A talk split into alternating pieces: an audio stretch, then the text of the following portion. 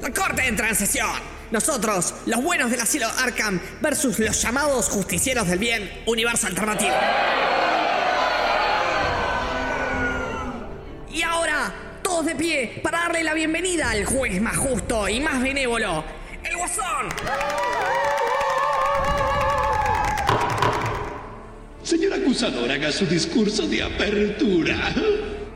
¿Cuándo fue la última vez que los miembros de este programa disfrutaron de un cómic o analizaron una película sin ser despectivos? ¿Acaso se crean un programa objetivo e imparcial? Déjame explicarte lo que hacemos. Aquí comienza Universo Alternativo.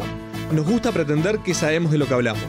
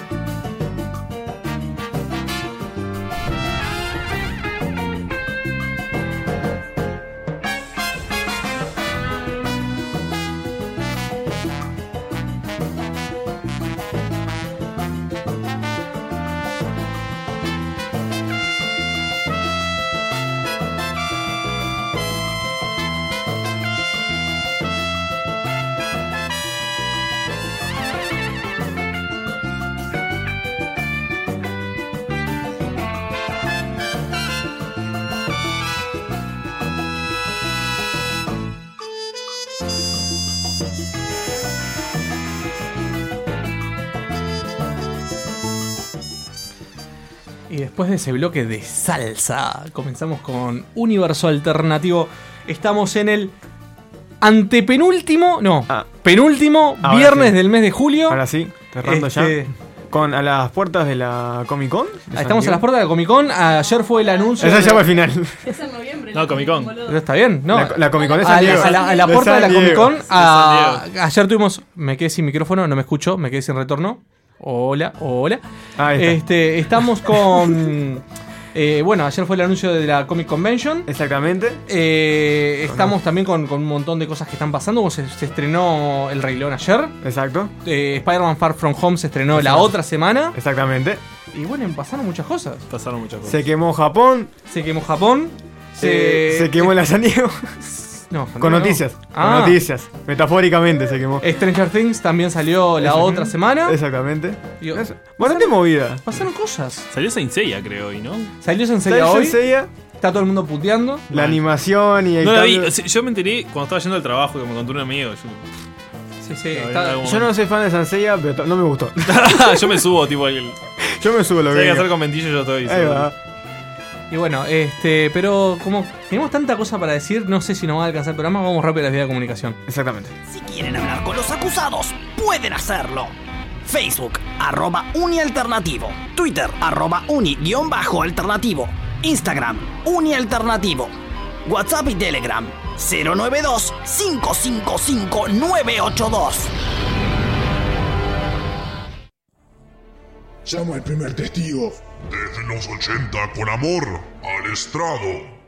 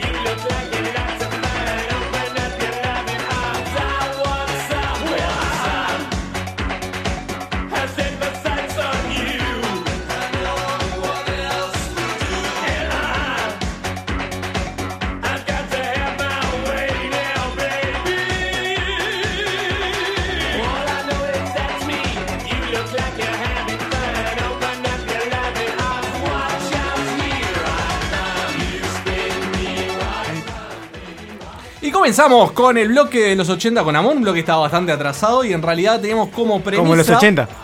No, no. Maten a Patricio. Ya arrancó, ya arrancó Patricio a, a defenestrar los- el bloque retro. Eh, Es lo que hago, me pagan el- para eso. Está, está para Y eso. tenemos de invitado a Maxi Demetzem, que en realidad va a estar por el tema de la premisa aparte, porque la premisa del... del- pero primero, hola. Buenas noches, ¿cómo andan? Porque la premisa en realidad de esta columna era este para elegir en realidad un verdadero héroe de acción de los 80, Vamos arriba. ¿no? Y vamos a estar hablando justamente de los héroes de acción de los 80. Exactamente. Algo, algo simbólico, algo importante, algo temerario, algo audaz, dinámico y con patadas. Aunque los 80 aún tengan polvo, polvo por arriba, esas personas siguen con vida y aún representan todavía a la gente en el cine. Yo creo que los hermanos Duffer orinan sobre tu cabeza. También. Pero bueno, este. Primero todo, teníamos en realidad varias este, personas que, se sumaron a la premisa. Y yo voy a ser eh, completamente sincero. Yo soy una persona básica, ¿tá? Y cuando hubo una persona dentro de, de todas, ¿no? Las que, las que pusieron este. que opinaban que en realidad era el verdadero héroe de acción de los 80.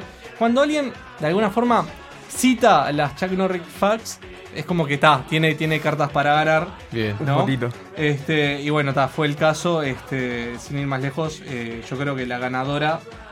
¿qué- ¿Mencionamos, ¿Mencionamos algunas o vamos directamente con la ganadora? Menciona alguna ver. así, a ver qué. Aparte yo no tengo ni idea Claro. de qui- quién participó. Está bueno. Bueno, te, te voy diciendo, digo, digo el- el- el- los comentarios, pero, pero no digo la persona. Bien. ¿tá? Eh, en una pequeña selección, para no hacerlo muy largo, porque tenemos todo un bloque para hacer, eh, dicen que Jean-Claude Van Damme, por la musculatura y el entrenamiento, Cristiano está cerca en el segundo lugar pisando los talones. Creo que se refiere a Cristiano Ronaldo con la musculatura, automáticamente queda descalificada, ¿no? Es un personaje de los 80. Es, grasa, no es músculo. Después tenemos Chuck Norris porque te patea con tu propia pierna. Está, es. está citando la- las Chuck Norris Facts. Este, después dice, Chuck Norris le enseñó a patear a Bruce Lee. Se decía que según la teoría de la relatividad, él podía golpearte ayer. Es como via- golpea tan fuerte que deja en el tiempo y te ¿tá? golpea. Chuck Norris Facts, pero, Tranqui. pero hay que ser sinceros y veraces. ¿tá? Chuck Norris empató con Bruce, eh, con Bruce Lee, por lo en cual la en, realidad película mítica.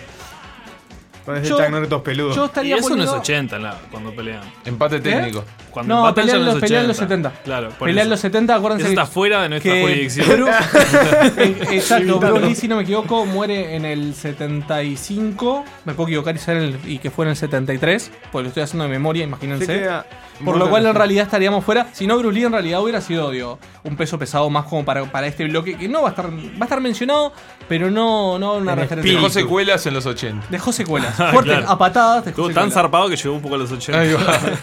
Quedó el alma ahí. Ah, acá me dicen, Jean-Claude Van Damme es duro, pero no se compara con Bruce Lee. La velocidad en las patadas lo es todo.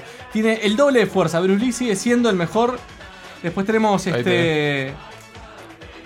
El tercero tequila de la. No, eh, acá tenemos las patadas de Chuck Norris. eh, nadie. Por eso Cristiano reza por. No sé, vuelven a citar a Cristiano. Yo, yo creo que me estaría con, la- con Chuck Norris Facts. Me estaría quedando con la que te patea con su propia pata. Con tu propia pierna. Eh, sería Kelly Borgini. Igual si alguien puede, pueden discrepar si quieren. Sí, a mí me gustó más la, la otra, la de la teoría de la la relatividad. Me parece una respuesta más completa. Sigue siendo las Chuck Norris Facts, pero bueno. Sí, sí. Bueno, por votación, por democracia, este, gana Kelly Borgini, pues la elegí yo. No, mentira.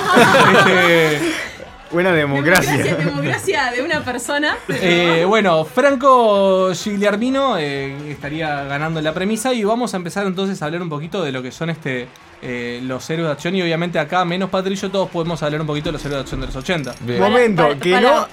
Para Juan, entonces ¿quién ganó? Porque me quedó, no me quedó claro quién ganó. ¿Cómo que no? Lo, lo acabo No. de decir, ¿no? Además, Sí, ¿Qué se gana? A ver, primero, ¿qué se, Se gana, se gana una remera de Mexem. Vamos. Se ganó una remera de Mexem eh, con diseño a, a elección entre. ¿Diseño de elección o No, diseño de elección de no. Metzem? No, no, porque, puede ser. porque, porque podemos matar la democracia que la elijas vos. También. No, no, vamos a hacerla que se haga algo referido. O puede ser algo de Chuck Norris. Claro. Ahí va. Claro. O de Bruce Lee que no está los 80. Ahí va. Eh, Franco Gigliarmino. que nos Perfecto. que respondió por Instagram. Este, ahora igual le vamos a escribir un directo de Instagram para decirle que pa- para decirle que puede pasar por MXN, que Notable. coordine con, con Ah, Maxi acá. Si conoce la tienda. Si conoces la tienda, no, Lo, no lo vale. lo invitamos a conocerla. Le invitamos a conocerla, claro. Pero bueno, Muy bien. Felicidades. Felicidades, Franco. Ganaste. Por, por ser tan innovador y tan genuino en su respuesta. Yo quiero discrepar contigo. pelo, es una Chuck Norris fuck. No, yo, Eligió una buena Chuck Norris fuck. yo quiero, yo quiero no, es una Chernobyl fuck y de seguro no es muy no, no voy a, no voy a hablar sobre eso. Yo quiero discrepar contigo porque me tiraste de que no por lo de los 80. Los 80 para mí no fue la mejor época del mundo, Y porque estás en el útero, Patricio. No cuenta. obviamente. Pero, pero, pero, mucha gente que admiro nació en los 80 y oh, actuó Gracias. en los 80. Gracias, gracias. De nada, de nada, de nada. Bueno, este. Vamos a empezar a hablar un poquito de, de las figuras en realidad de la acción de los 80 de las que nos llegaron a nosotros. Yo puedo hacer un paréntesis nomás. Ya, No. de- desprendiéndose de eso, me llama la atención ponerle que si me preguntás a mí, yo de seguro no hablo de ninguno de los que, de los que me llegaron ellos. ¿A quién, Opa. ¿quién, quién va a elegir? Bien. The Rock. Yo creo que vos citarías a los italianos. Sí y no. O sea, sí. Pero si tuviese que elegir, elegiría. O sea, si me dijeran cuál es el más grande, para, yo iría a dos, capaz, pero por un tema de, de potencia, de importancia, ¿no? Que todo el mundo conoce, me parece que. ¿Quién? Schwarzenegger y, y Ah. Stallone. O sea, Eh, Sí, es raro que no lo hayan mencionado. ¿no? Claro. Está raro. Es que en realidad el top 5 que yo voy a tratar en el programa, en este bloque, que Sobre cada todo vez, Rocky. que cada vez se acorta más, es. eh, voy a poner a. a- no, les voy a, no les voy a enumerar entre quién fue el 1 o el 2. No hay- Yo no hay un solamente ranking. voy a mencionar. Que en realidad son 6, pero pasa que hay uno que los voy a mencionar como dupla, por lo cual pasan a ser 5. Eh, Arnold Schwarzenegger, Bien. Sylvester Stallone, Chuck Norris, ¿tá? Eh, Bud Spencer y Terrence Hill, porque es- para mí es una Sí, sí, dupla. sí, sí. Y bueno, está, y Jean-Claude Van Damme. Esa- esos van a ser los cinco que voy a mencionar en el bloque. Y me parece que en realidad es bastante interesante mencionar estos cinco. Porque por diferentes motivos en realidad tienen películas que marcaron, tienen momentos que marcaron, sobre todo en el fuerte de los 80. ¿no? O sea, podemos decir que por ejemplo Terrence Hill y Bud Spencer en realidad eh, la dupla arrancó en el 67 y son muy fuertes y muy conocidos este, eh, en los 70. Sobre todo por los spaghetti western eh, en joda, yo tipo te iba a comedia decir, que claro. tenían. Sí, me- Pero eh, sus carreras solistas después, cuando se empiezan a, a- a salir del, del estereotipo que tenían, es en los 80. ¿Qué pasa? Bud Spencer y Terrence Hill en realidad son dos actores italianos ¿tá? que se conocieron en España y enseguida se conocieron en Italia, haciendo cine. Aparte, en realidad, las productoras estaban haciendo cine en Estados Unidos, en España y en Italia, o sea, cambiaban las locaciones. Pero ¿qué pasa? Ambos tienen eh, películas solistas eh, que los definen en los 80. Eh, con Bud Spencer, una. Bueno, en realidad con. con sí, con Bud Spencer, en realidad. eh, la película que quería mencionar un poco como, como una película que. De que a- culto. que a- me gusta es este. Me sale Banana Jack. Y me parece que le estoy agarrando de nombre porque estoy, como si, como no se dan cuenta, estoy haciendo mucho del bloque de memoria. Pero es una. Es, es- ¿Qué pasa? Cuando Terrence Hill y Bud Spencer se juntan, Sí. cada uno en realidad, independiente de la película que hicieran, independiente del personaje que hicieran, tenían como un perfil eh, como predefinido de alguna forma, ¿no? Mientras que Terrence Hill era siempre el, el lindo, eh, inteligente Banana Joe. Yo dije Banana Jack. Eh, era, siempre Terrence Hill era el lindo, inteligente y manipulador. Bud Spencer era como el bueno gruñón y fuerte. Y normalmente en realidad era como que tenía, se le planteaba una, una fuerza como, como bastante importante, ¿no? Era el tipo fuerte, ¿no? Y una cosa que los caracterizaba a ellos es lo que nosotros conocemos como la, la- la famosa, por decirlo de una forma, la panadera, ¿no? De ellos. Digo, que era como, como, como, como el símbolo de, de ambos. El Este, sablazo. Pero claro, que en realidad este, eh, muchas de las películas, hasta cuando arrancan con, con el tema del spaghetti western, que, que- es bastante interes- interesante en ese sentido, igual iban a las manos. O sea, era la, típica pelea de cantina donde destrozaban todo y se agarraban a las piñas. Y ese formato que, que tuvieron, en realidad lo agarraron para todo tipo de películas, no solamente para los western, sino para las películas de acción. Este, Creo que tuvo una película también con. Disculpa que te corte. Con Sylvester Stallone. En el que hace un camionero, ¿puede ser? Uno de los actores, el que estás nombrando. No, no, no. eh, Porque yo, creo- me acuerdo más por la. Estoy buscando ahora, pero no me acuerdo la cara. Eh, vos me estás diciendo la película de Silvestre Stallone. En la que es un camionero. que es un que juegan eh, luchas de, Sí. de- de pulseadas. no es el que, como es un mejor amigo, no es él. No. Ah, ta, ta. over the top. Sí, pero no es. Or- ah, ta, ta. La película, digo. No Sí, sé. sí. Sí, sí, es over the top. Sí, sí, pero no es Bud Spencer. Ah, disculpe el pequeño paréntesis. Este, pero bueno, después este, como decía, pero ¿qué pasa? En los 80 empiezan ellos a salir de esos personajes tan cuadrados en realidad de esa dupla que ojo, me encanta, funciona espectacular, pero empiezan a hacer este películas por separado y empiezan a agarrar como, como diferentes perfiles. O sea, cada uno empieza como a innovar y así, a como más polifacético. Eh, para Bud Spencer, como decíamos, que era Banana Show, que era una gran película. Este. Y para Terrence Hill, este. Si no me equivoco, también, de vuelta, le hago de memoria la película. Eh, Fuzz Cop, que era un policía que agarraba superpoderes y que los, o sea, ganaba superpoderes cuando veía el color rojo y los perdía cuando volvía a ver el, color rojo. Una especie de, de Superman barato. ¿No están los dos en esa? No, está solo Terrence Hill. Ahí va. como, como policía. Este, y ahí es lo que vemos en realidad, que, que al separarse, que ambas películas son de los 80, es como que empiezan a, a ganar de repente de- determinadas características como, como actores que los, los permiten crecer. Eh, bueno, eh, eh, Bud Spencer en realidad falleció hace dos años, hace tres años, en el 2016. Eh, realmente si ven la- las filmografías de ambos, es absurdamente grande. En realidad, eh, para los que no los conocen mucho, casi que, que se hacen más conocidos con la que es la famosa trilogía de la Trinidad, que son tres westerns. Pero digamos que todas las películas ellos son buenas, las puestas de la Trinidad son del 70, o sea que no las voy a mencionar mucho.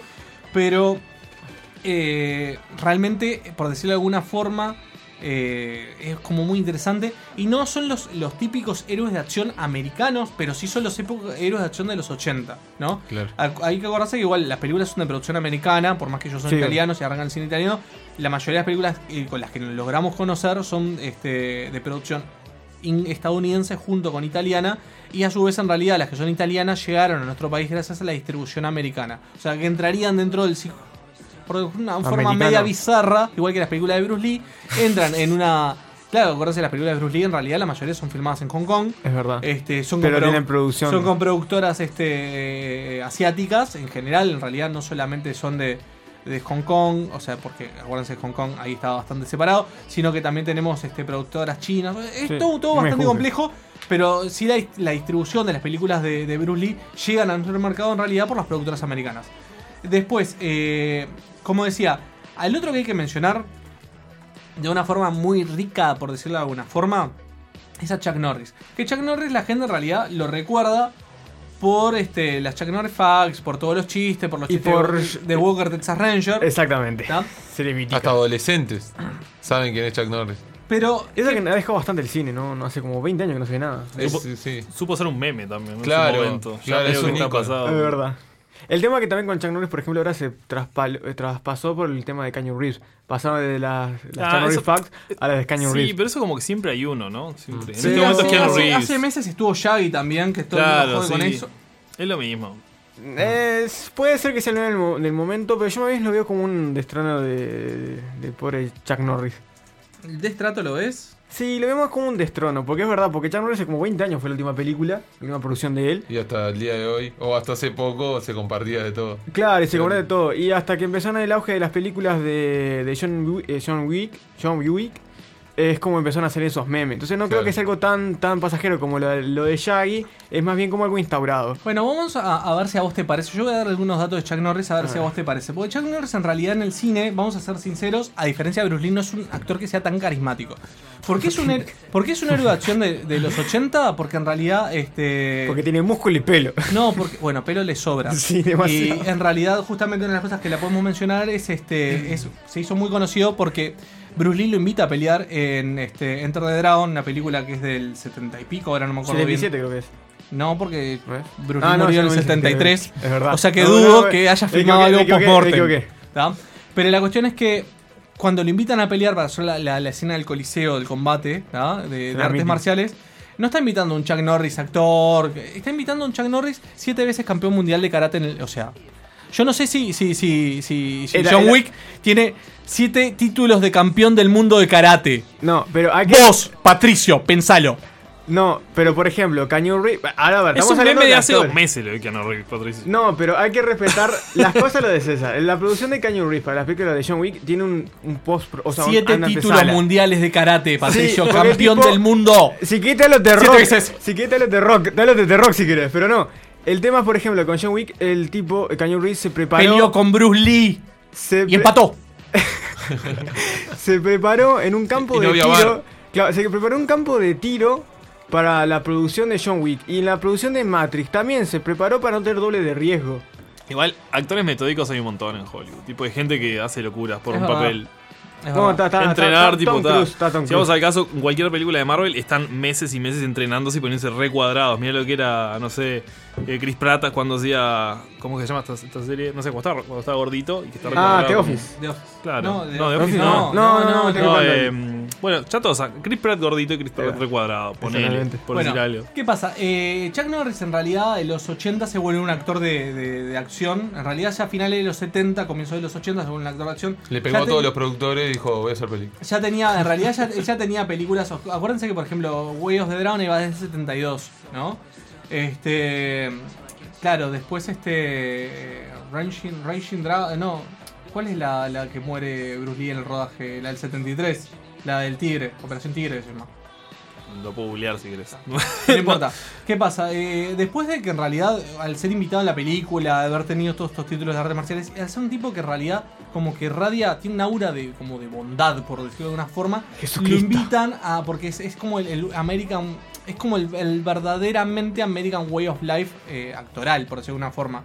Eh, Chuck Norris, al igual que Bruce Lee, eh, tiene su propia arte marcial creada por él, que es el Kuk Do. Pa, Este- ¿Eso es posta o, o es de la, para las películas? Es posta, Patricio. Chuck Arte- Norris es posta. No, no, siete títulos mundiales No, eso de lo- karate que tiene los hizo de verdad, Patricio. Eso lo sé, me refiero a la creación de arte marcial, porque para crear un arte marcial se tiene que a su vez practicar. Yo te puse crear algo, pero si nadie lo practica no se creó. A, a ver, Patricio, yo te lo voy a decir bien sencillo. Yo creo que Chuck Norris, si ganó siete títulos mundiales de karate, practica karate y tiene gente en su dojo que practica su arte marcial. Está muy agresivo. Yo hablaría con respeto de Chuck Norris. Me da Yo cosa que hablaría- caiga. Creo que, creo que tu falta de respeto por el personaje te está afectando. Eh, quiero decir que estoy hablando bien de Chuck Norris. Estoy pensando bien de Chuck Ahí Norris. va. Quiero dejar claro que Maximiliano está a favor de Chuck Ahí Norris. va, sí. Cualquier elección que salte. Brulí no me va a pegar, así Bueno, eh, la. Sí, por Chuck Norris sigue vivo. que. Por eso. Eh, eh, Patricio se ve que no lo recuerda. Pero no, importante también es que pasa. eh, a- en los 80 empieza a estar de moda en realidad el héroe de acción vi- vinculado al ejército, vinculado a lo, mi- a lo militar. Y en realidad con la saga Delta Force es que Norris en realidad se posiciona como un verdadero héroe de acción americano. Aparte él, teniendo, bueno, siendo un atleta mundialmente reconocido, eh, excepto por Patricio, pero por el resto del mundo mundialmente reconocido, eh, eh, tiene como, como ese, mm, de forma, esa bandera americana que lo que lo impulsa bastante. Eh, tiene un montón de películas en los 80, en realidad, vamos a ser sinceros, el, el grosso de las películas de Chuck Norris es de los 80. Él se retira del cine, ahora no me acuerdo este, si es como por el 2000, una cosa así, no mucho más. Tiene obviamente la serie de Walker Texas Ranger y después lo invitan en Expendables 2 a hacer solamente un par de cameos. En el 2012, Expendables 2 es una de mis películas favoritas del 2012, por lejos, me parece brillante. ¿tá? Sí, de Y hecho, no me puedo pensar, esa película apareció como cuatro veces nada más. Es como que no, simple no precisa aparecer más. Estoy empezando, Es brillante. estoy empezando a sospechar que este es el bloque de Chuck Norris, que no es el bloque Sí. No, Creo porque que- hablamos de Bud Spencer y Terence Hill. Y bueno, también es. Qué feo, qué feo.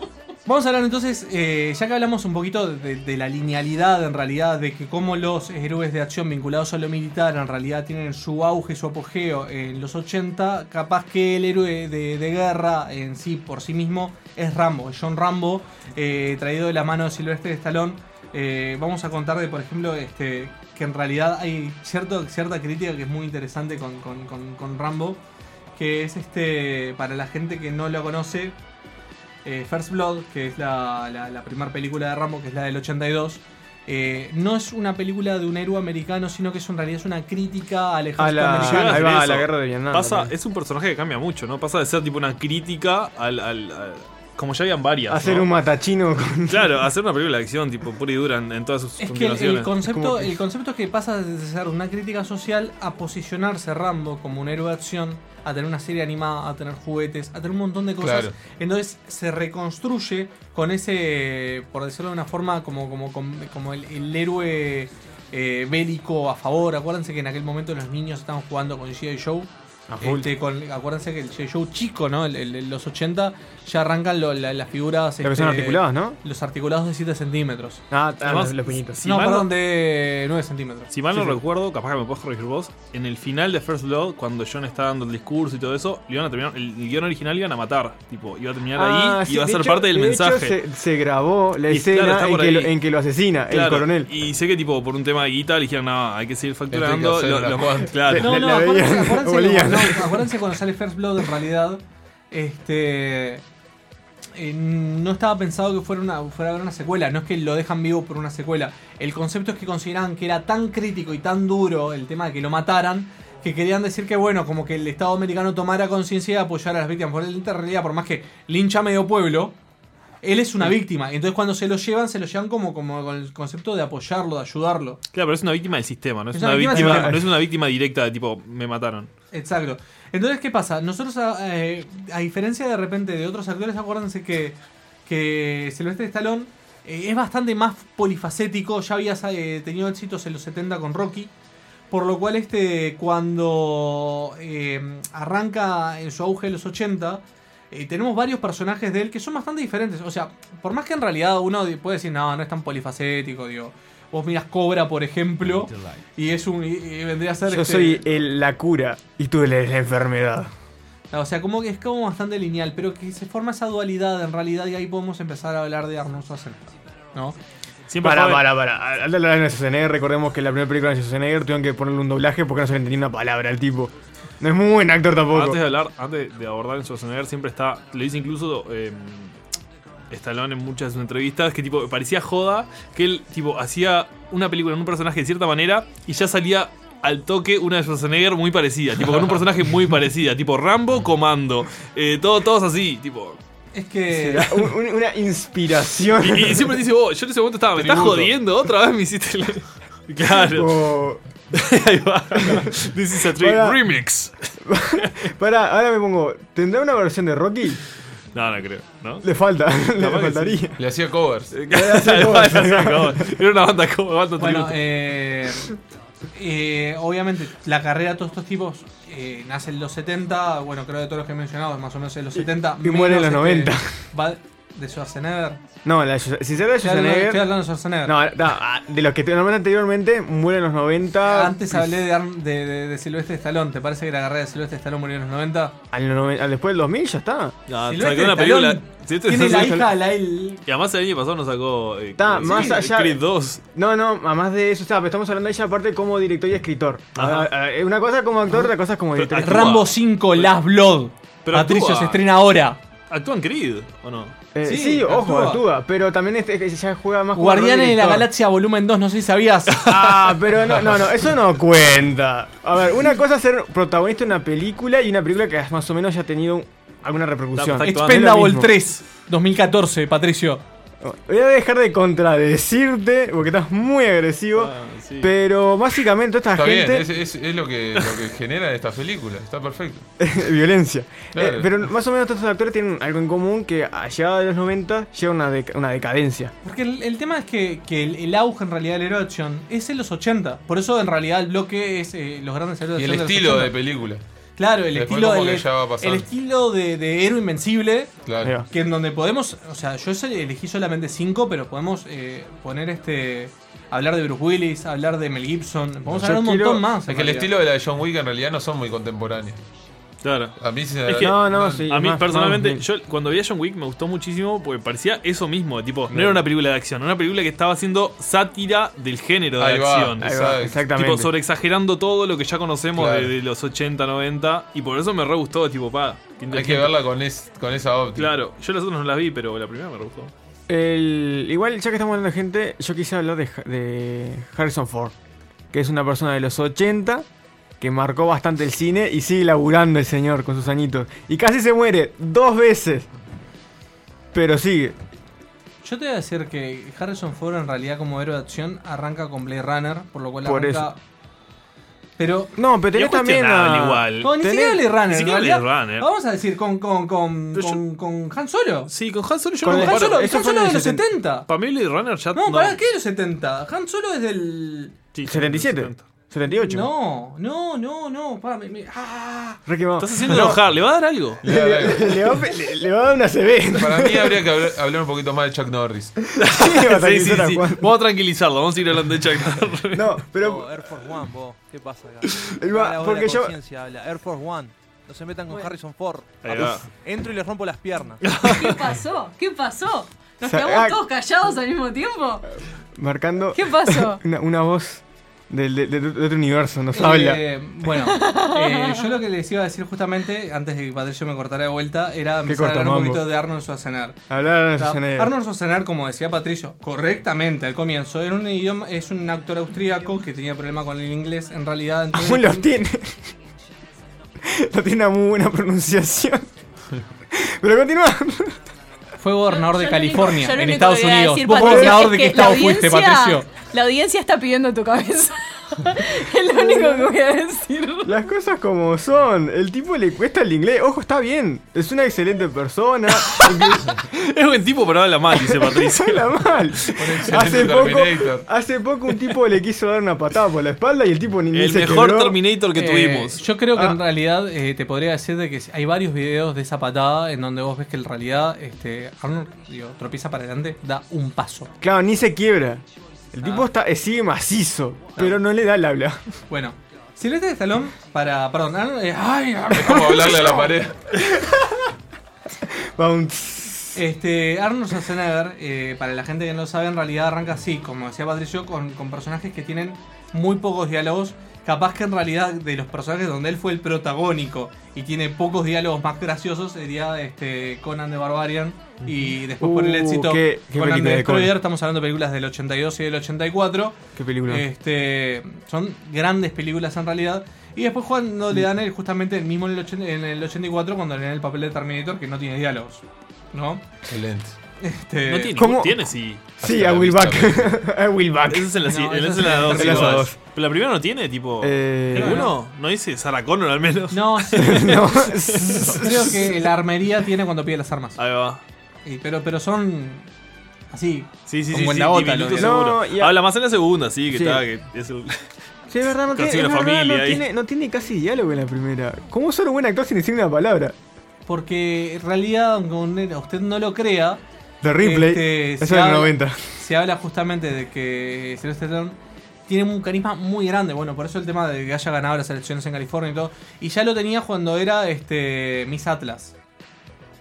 Ah, Mr. Atlas. Mister- Ganó mis Atlas también. También. bueno, no, no, él no se limita al género. Ah. Tiene varios géneros. Eh, la comedia es uno. Este, Bueno, en una, en una está, se, se embaraza, así que está bien. Junior. En Junior.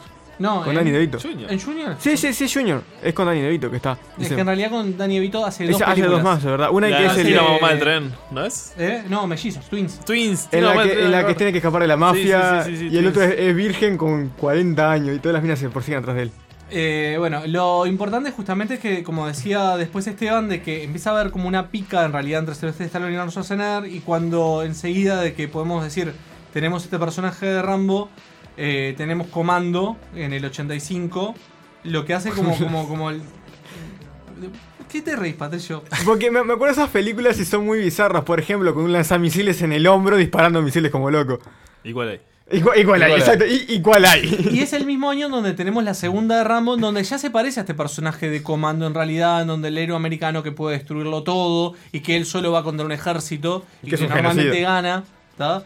Este, y en realidad no solamente podemos tener, gracias a eso, la- las películas que más o menos conocemos que entran en el género, sino que empiezan a evolucionar eh, dentro, por ejemplo, como Depredador. O sea, si, si no vamos muy lejos, en Depredador y Comando es casi el mismo personaje que está interpretando. Pensé que era un crossover. era el mismo universo. Te voy a revolear algo.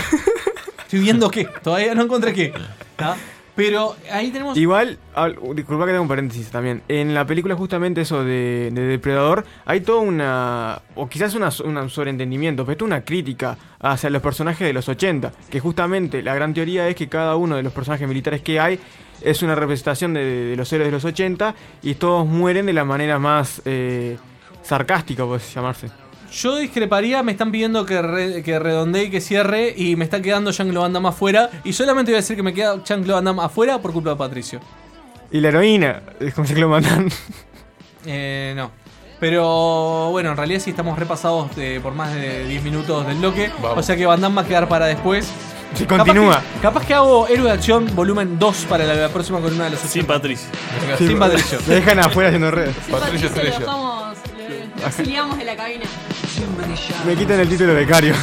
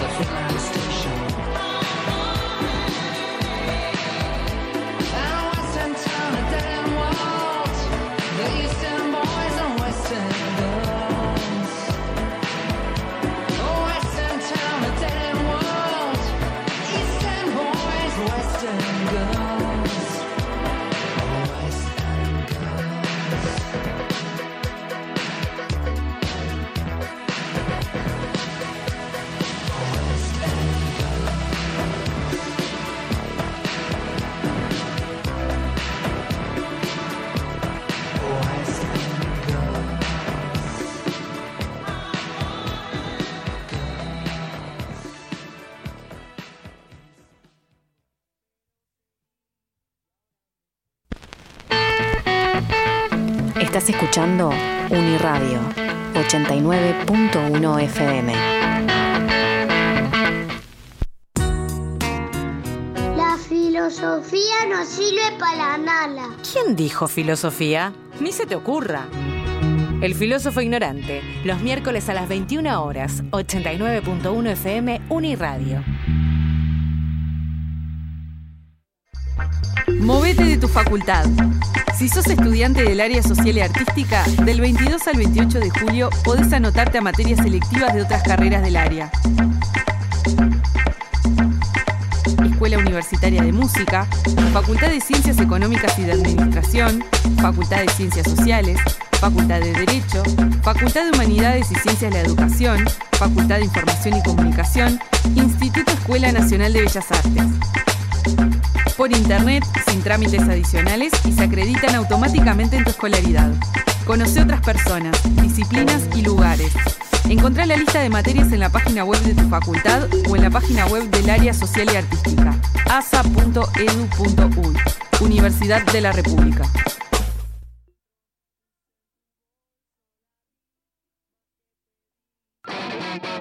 Los lunes a las 19 horas, con repetición los sábados a las 11.40, contagiate del síndrome de Diomedes por Uniradio 89.1 FM y uniradio.edu.uy.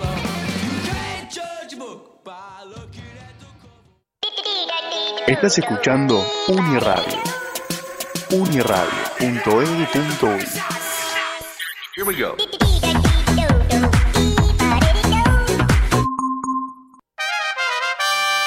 Jefe, debemos continuar con el juicio. La defensa tiene un nuevo testigo. Debo confesar que eso sí no me lo esperaba, pero sigo pensando que no lo van a lograr.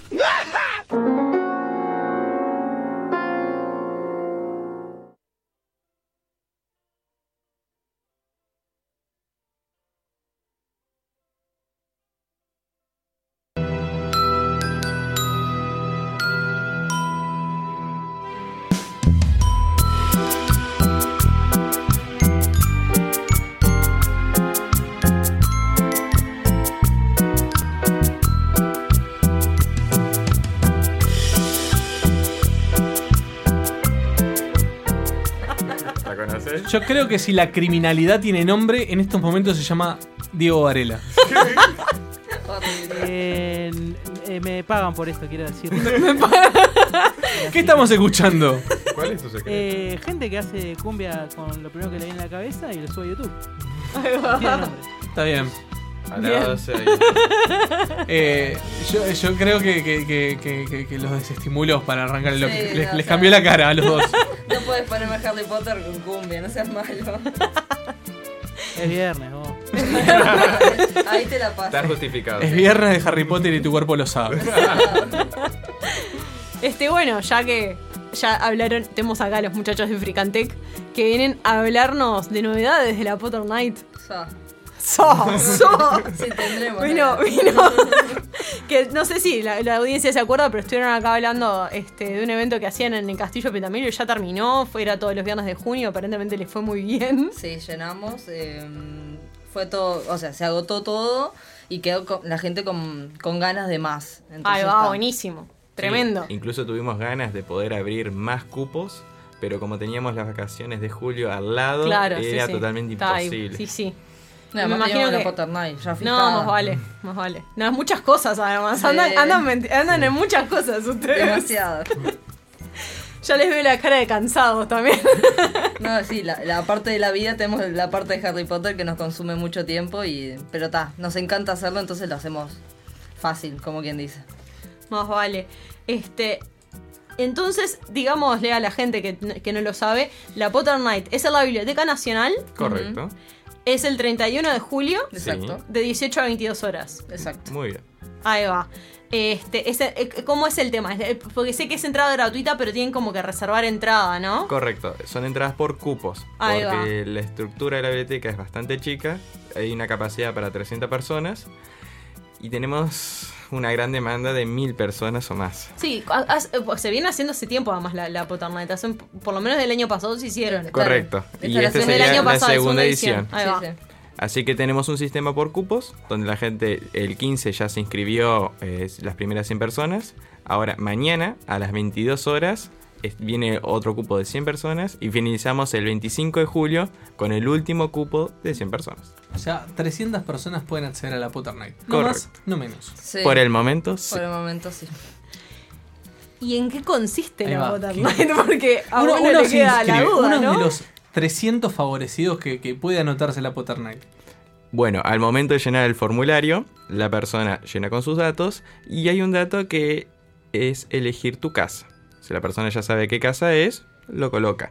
Pero hay una quinta opción que dice elegirlo en el evento, donde la persona puede asistir, colocarse el sombrero seleccionador y que el sombrero al azar elija su casa.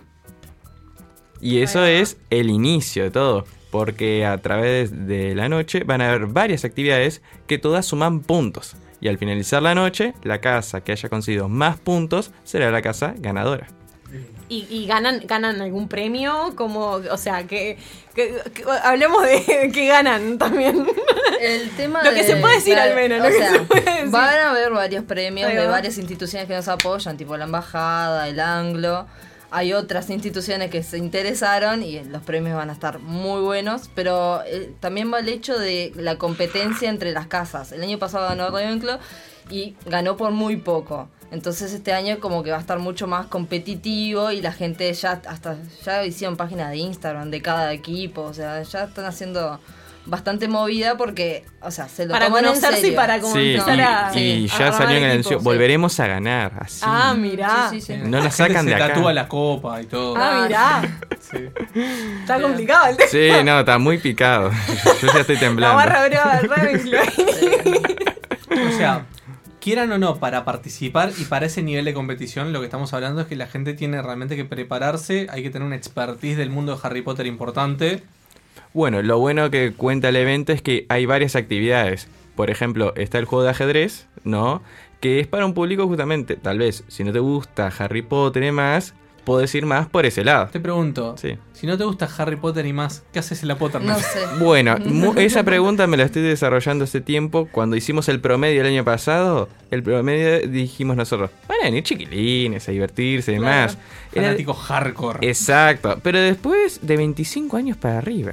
¿Entendés? Y, Y la mu- gente que, que- que creció con, Claro. con Harry. Exactamente. Y muchas, y muchas veces veías jugando al ajedrez a los padres. Así, no, vengo a acompañar a mi hijo para que juegue y yo también para, quiero el- jugar. El padre de- del hijo y el hijo es el de 25 30 años. Exactamente, sí. No, y el año pasado Ah, ganó un niño de 11 años del colegio inglés el, El torneo de ajedrez. ajedrez, que lo organizó la, la Federación de Ajedrez. Y estuvo bastante complicado porque con un, un muchacho de 20 y pico de años, Sí. con el nene de 11 ahí mano a mano. Todo muy bueno. Sí, sí. Copado, y sí. bueno, y también tenemos otro tipo de actividades, también las trivias, para aquella gente que El club de se, lectura. se ha leído todo, cada letra, cada página, lo que sea, y quiera justamente sufrir varios retos, pueden contar con el club de lectura que tienen preparada una trivia que es terrible. Este año va a ser mucho peor que la anterior. Sí, conociendo el club de lectura, seguramente. sí, va a ser- va a ser terrible. La, la pregunta uno ya Sí. arranca siendo de los apéndices del libro. No, no, no, va a ser matadora, así que se tienen que ir preparando. Unas grandes la gente de lectura. Este, o sea, o sea que, que estamos hablando de un nivel de tensión importante. Calculo que ustedes lo deben estar sobornando por las respuestas. No, todavía no. Aún no, eso siempre empieza después del 25 de adelante, por suerte. O Pero... sea, los- la última semana está heavy. Sí, está no. Se complica. Pero bueno, entonces eh, ya hay 100 inscriptos, por Sí. lo que me Sí. decías. Y ahora en breve me, me decías, ¿me repites la fecha de la segunda inscripción? Mañana, Mañana. mañana, a- Mañana a, a- las 22 horas. Mañana a las 22 horas y se prende y se apaga, así es como una cosa que se Eh, llena. sí, el, ¿Cu- en primer, cuánto- el primer día tuvimos con problemas ahí apagando. Problemas técnicos. Pero ¿Cuánto, está. ¿Cuánto duró este Medio tipo? segundo, creo Medio- que fue. En medio segundo se Sí. llenaron los primeros 100 cupos. Sí. Sí. Una pregunta, ¿las Bien. 300 personas están en simultáneo compitiendo? ¿O se arman por grupos más chicos? Eh, justamente tenemos varias actividades y pueden ir eh, en el entorno de la biblioteca pueden ir haciendo varias, eh, o sea, diferentes actividades. Está, está en la parte de los juegos de mesa, el ajedrez, todo. O sea, no tiene que ser todo simultáneo. Siempre hay actividades que funcionan en paralelo, ¿no? Y la persona cuando accede al evento es libre de elegir cuál quiere, qué actividad quiere realizar y en el orden.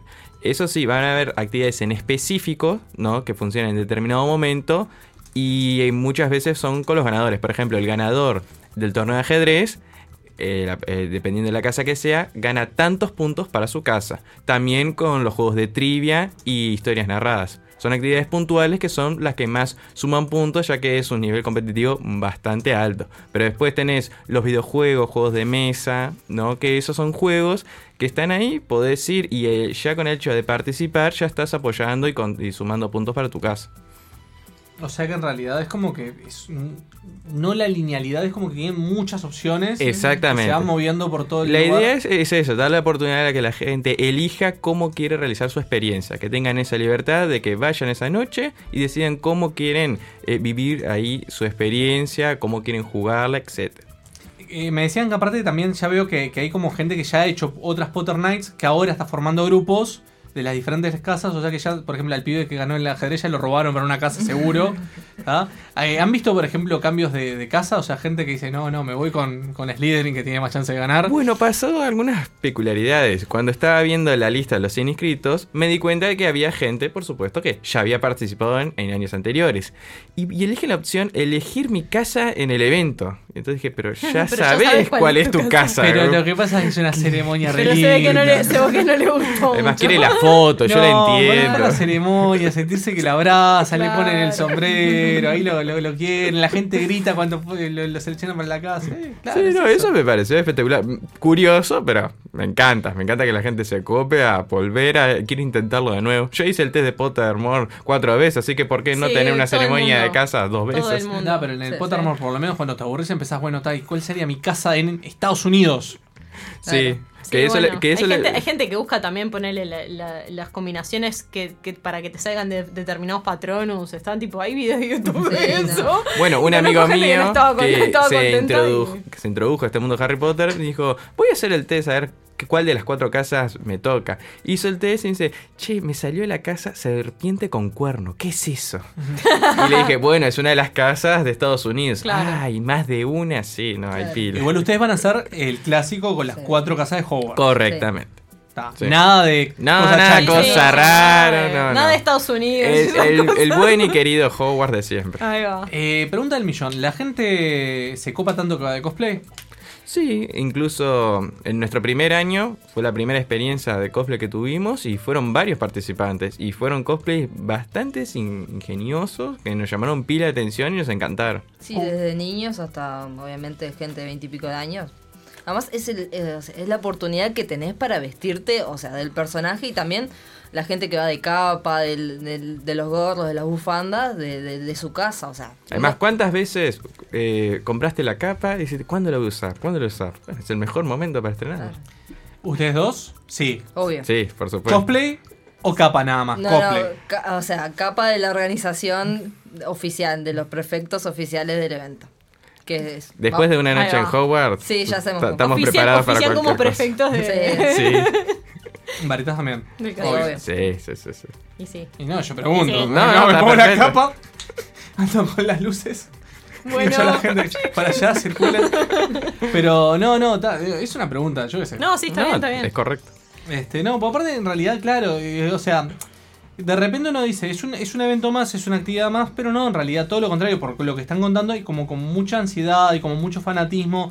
Eh, el tema de que, de que las inscripciones se llenen tanto es como que termina siendo como muy Sí, exclusivo. y el tema, además el tema de los cupos limitados, ¿no? Tipo que yo creo que a la gente le da como esa ansiedad de.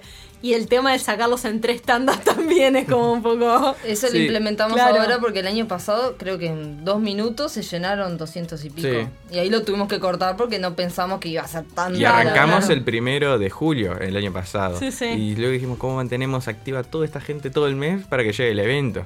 Claro. Pero ta, por suerte lo pudimos resolver. Y este año ¿Y dijimos... le, y le fueron las- todas las personas que se habían anotado, sí? No, eh, el año pasado se anotaron 300 personas, Sí. pero según el registro fueron 200. Ahí Entonces en esta instancia decimos... No, pero 200 igual es un número importante. No, obvio, no, Sí, sí, es, no es justamente para desmerecerlo, pero también nos dio cosa por la gente que no pudo justamente, que, que está no interesada ingresar, claro. y no pudo ingresar. Entonces este año decidimos lanzar los cupos más cerca de la fecha para así las personas que se anotan no se olviden o que estén justamente activas y, y con ma- No, mayor y le- y le interés. pedimos confirmación porque nosotros le mandamos una carta de invitación al evento, ¿no? Por mail o por WhatsApp. Se lleva la lechuza. Claro. Ahí va. Y le pedimos confirmación porque justamente es un cupo más que la gente está desesperada. Claro, le Claro, estás- le claro. estás quitando lugar Le a alguien. Le estás Claro. quitando lugar a alguien, claro, y no está bueno. No. No, más vale. Bueno, ¿alguna novedad de esta Potternight versus las anteriores? Aparte de que van a cambiar los juegos y que van a zarpar más con las preguntas. Bueno, um, una de las novedades es que es el mismo sistema de la estructura, ¿no? Van a haber actividades, vas, sumas puntos. Lo que cambia son... Todos los juegos de mesa cambiaron. Eh, el año pasado tuvimos cinco juegos de mesa, se fueron y hay otros cinco nuevos. Los videojuegos siguen siendo los mismos porque es algo que la gente nos pidió. Es más, el año pasado nosotros le pedimos a las personas que nos llenaran eh, una encuesta y ahí la gente justamente nos iba diciendo qué es lo que quería para la próxima vez en caso que hubiese. Y nosotros todo- estamos trabajando ante todo eso. Nos pidieron más ambientación, tenemos, contamos con mayor ambientación. Nos pidieron más stands, invitamos también a más stands a participar. También nos pidieron eh, stands de comida, también justamente estamos trabajando en eso. Y estamos trabajando en eso, a toda demanda del público. Importando la cerveza mantequilla. Eso aún está en tratativas. Es que está zarpado en realidad. Yo, el tema de las golosinas y todo lo que es, es- eh, Hay toda una industria. Universal Studios ha sacado Sí, toda una es, industria es de todo eso. un mundo, entonces como que ta, tenés Sí, varias. bueno, nosotros cosas. el año pasado tuvimos la suerte de que Juan se fue para Estados Unidos y nos trajo de las grajeas de todos los sabores para probar. Estuvimos comiendo acá en el programa. Ah, yo tengo para vender, te traigo la próxima. Este, Si estuvimos quieren comiendo en repetir. vivo, en vivo probándola y filmando tipo las reacciones ante las que agarrábamos. Sí, es la- o sea, re divertido. La verdad que es muy divertido, Sí, pero y- hay algunas que son muy Sí. asquerosas. To- Todo es divertido hasta que no te sale la de vómito. Pa, La- la- pa, ahí se la de corta la huevo diversión. podrido. Sí, esa ah, es la, para mí ah, la peor. Sí, me han contado que esa sí es fea. Ah, está complicada, sí. hay, que- hay- hay que probarlas todas. Sí. Hay que probarlas todas. A mí me Sí. encantó la de pasto. La de, no, la a mí la de pasta no, no, me, no me jode en realidad, tipo, es como el gusto La, plantita. de- la de jabón, la de jabón se rebanca. La de Sí. Pancho también. Claro. La de tierra también. La de tierra también. No, sí, pero la de huevo podrido está. La de cero brava. oreja no. La de cero Uy, oreja no, esa, esa es una de las fuertes. Sí, sí, eso con una cerveza fuerte. no, no. Pero bueno, entonces estamos hablando, es eh, actividad para todas las edades, pues me estaban diciendo que el campeón de ajedrez tiene 11 años, eh, o sea que calculo que va a haber gurises hasta más chicos y gente de... eh, el el padre del de 35 que debe tener como 65, calculo. O sea que este es como bastante grande el abanico, por lo cual podemos decir que es una actividad familiar linda para que vayan, para que conozcan. Eh, por lo que estoy viendo del horario, eh, dice de 6 a 22.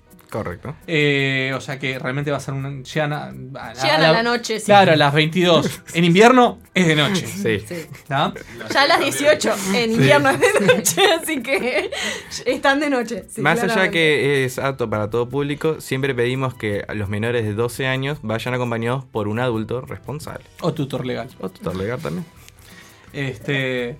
Bueno, eh, algo más que nos quieran contar de la Potter Night. Pero yo, obviamente, como no soy un gran fanático de Harry Potter, no tengo ese knowledge como para hacer la pregunta incisiva que los pongan contra la pared. La próxima vez le, le pido al club de lectura que me, va, me- que te pasen que me algunos traiga una pregunta del, del epílogo de- del último libro. ¿no? ¿Cuántas escaleras hay en Hogwarts, por ejemplo? Sí. Es- pero no, no es una pregunta que tiras así de la nada. No, No, Char, no. contame la Potter Night, a ver qué onda. Che, ¿cuántas escaleras hay? No, no sale, ¿viste? Como que No, forzada yo- la yo pregunta. pre- la, la pregunta que sí tengo es, es, ha- hacen como, como el, el, el chiste de, de que cada una, cada casa tenga como un salón común o tipo, no sé, un reagrupamiento para, o es tipo, van por las actividades y O sea, No se sé, juntan más como- cuando, eh, cuando se hacen las trivias, ahí sí se, Ahí se separan por se separan por, equipo, pero Y después están sí lo- como en, en- en Claro, más en después- subgrupos haciendo las actividades. Exacto. Ahí va. Porque el- la estructura de la biblioteca no da lugar Claro, justamente sí, no para. da mucho. Sí, sí, en el abanico de ideas siempre ha estado el tener Claro. sala común para cada sí, sí. uno, incluso poner el Sí, reto poner- de. y poner la- la- las, las contraseñas y toda la Sí, historia. obvio, Estaba incluso decorar Sí, tu claro. sala común. Y la Claro. sala común me- más, mejor decorada gana. Eh, Claro. el abanico de ideas siempre ha estado, pero siempre la estructura es lo que No, nos ha claro, limitado. tenés que conseguir un espacio que te lo permita. Igual Exacto. que genial que la biblioteca se preste para que les permita poner decoración y todo. Y una pregunta que me queda, porque ya como la, la- la- la Biblioteca Nacional tiene esa estructura, viste, que, que está buena y todo. ¿Juegan con algo de la biblioteca? ¿Ustedes? Este, ¿Hay algo de, de- de- de- de- de, no sé, el archivo? No, no podés. ¿No? Esos, esos lugares no están. No, no, O sea, no, yo tenemos no- acceso a esos Yo lugares. no digo puertas para atrás. Yo Sí. digo si hay algo de la biblioteca que les permita a ustedes hacer algo o es- se basan netamente en, en Harry Potter, en el universo Harry Potter y la biblioteca nacional es solamente un entorno. Lo que, bueno, más que... Podría decir que es un entorno solamente, pero eh, la biblioteca ya abarca otro significado, porque uno de los motivos por cual hacemos esto es para impulsar la lectura. Incluso estuvimos hablando mucho tiempo de realizar la Potter Night en otro lugar que no fuese la biblioteca.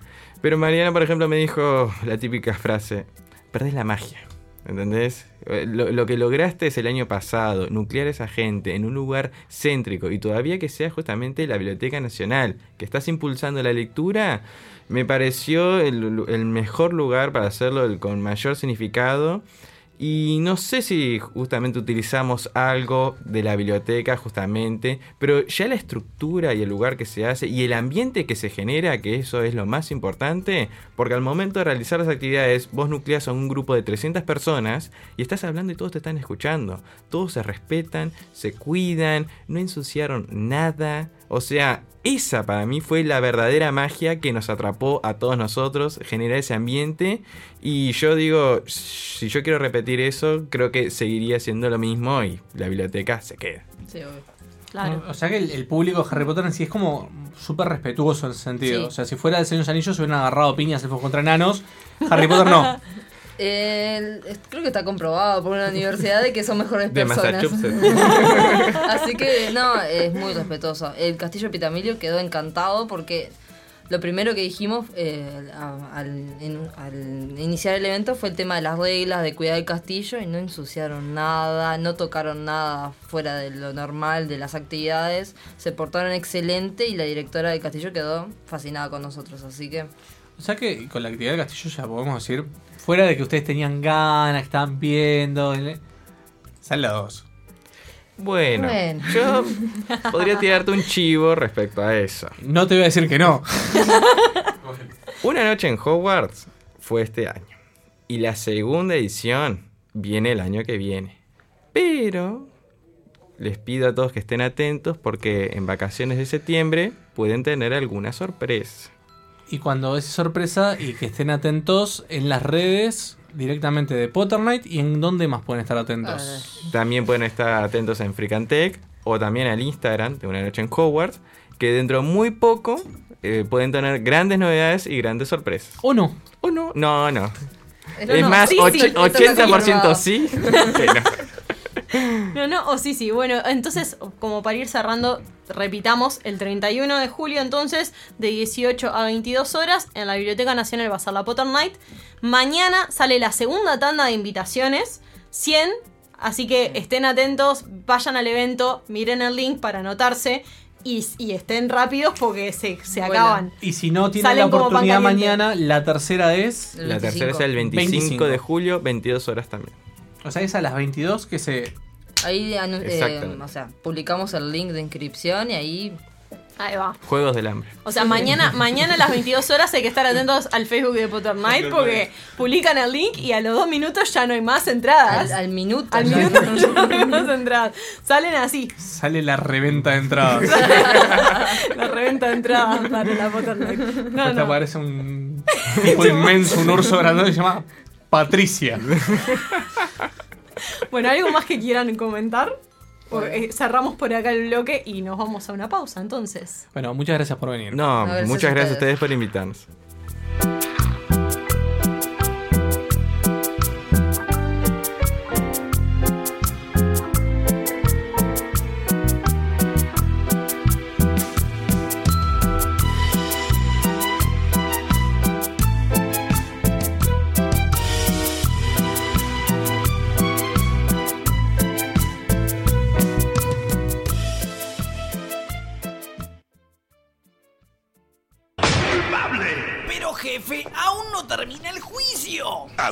Aguafiestas.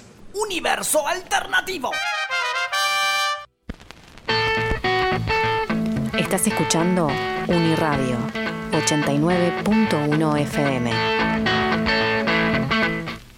Tanto miedo por nada. Lu Ferreira llega a la Sala Cita Rosa, show con banda completa y adelantando temas de su primer disco solista. Viernes 9 de agosto, 21 horas. Banda invitada Dura Tierra desde Argentina. Entradas por Ticantel, Habitat y Red Pagos. Produce Fluir. Apoya Uniradio. El taller Washington Benavides de Bienestar Universitario presenta La canción por dentro. Un programa a cargo de Mario Paz y Damián González Moreira para aprender más sobre canciones, autores y composición. Los sábados a las 10 de la mañana por Uniradio 89.1 FM.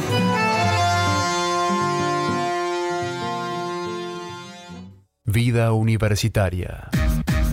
La Academia Nacional de Ingeniería convoca a presentar trabajos para los concursos anuales de proyectos finales y tesis de posgrado. El objetivo de este llamado es fomentar y apoyar el desarrollo de investigaciones de calidad sobre la realidad nacional en cualquiera de las áreas de la ingeniería. La recepción de documentos para la postulación será hasta el miércoles 31 de julio de 10 a 18 horas en el edificio de la Asociación de Ingenieros del Uruguay, Cuareim 1492. Ya está disponible la primera entrega de Informatio 2019, la revista del Instituto de Información de la FIC. En este número encontrarás los siguientes artículos. La clasificación documental y sus aportes a la gestión documental, transparencia y acceso a la información en Uruguay de Estela Infante Rosso. Mundo Agrario, un modelo de sustentabilidad de revista académica de calidad en acceso abierto, de María Fernanda Barcos y Cecilia Rosenblum. Lengua, comunicación e información, Montevideo, FIC 2018, de Elvira Narvaja de Arnú. La revista se encuentra disponible en informatio.fic.edu.uy.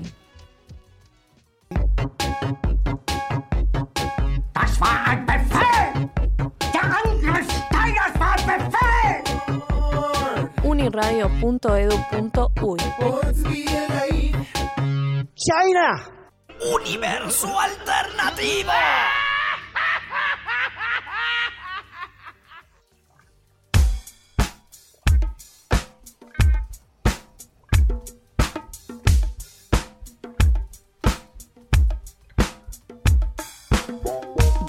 Top 1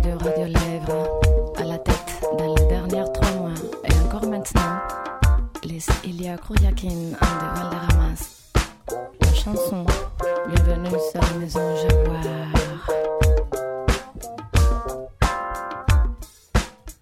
Llama las llamas del funk ardiente, ligado ríe, muestra los dientes, la femme cosecha, danza en la tierra,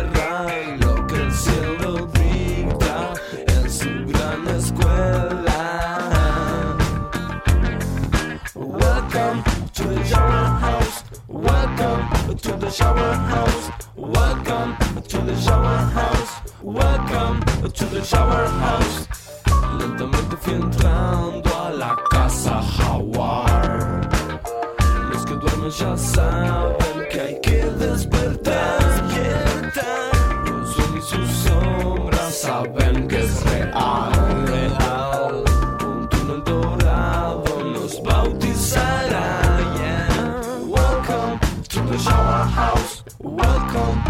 the shower house. Welcome to the shower house. Welcome to the shower house.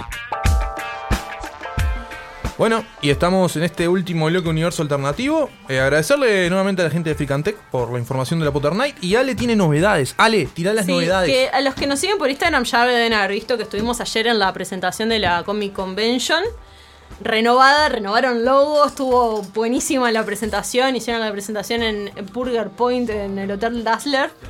Este, trajeron a- al doble de Tom Holland, que nos dejó un video que todavía no lo subí a las redes, pero ya va a estar en las redes. Rafa Márquez. Sí, sí, el Rafa Márquez. Y le hicimos una pequeña entrevista junto a la gente de Tu Costado Friki, también que re buena onda. Yo quiero decir Este, solamente que México, gran tierra de los Oh, dobles. Es impresionante. Todos los dobles están ahí.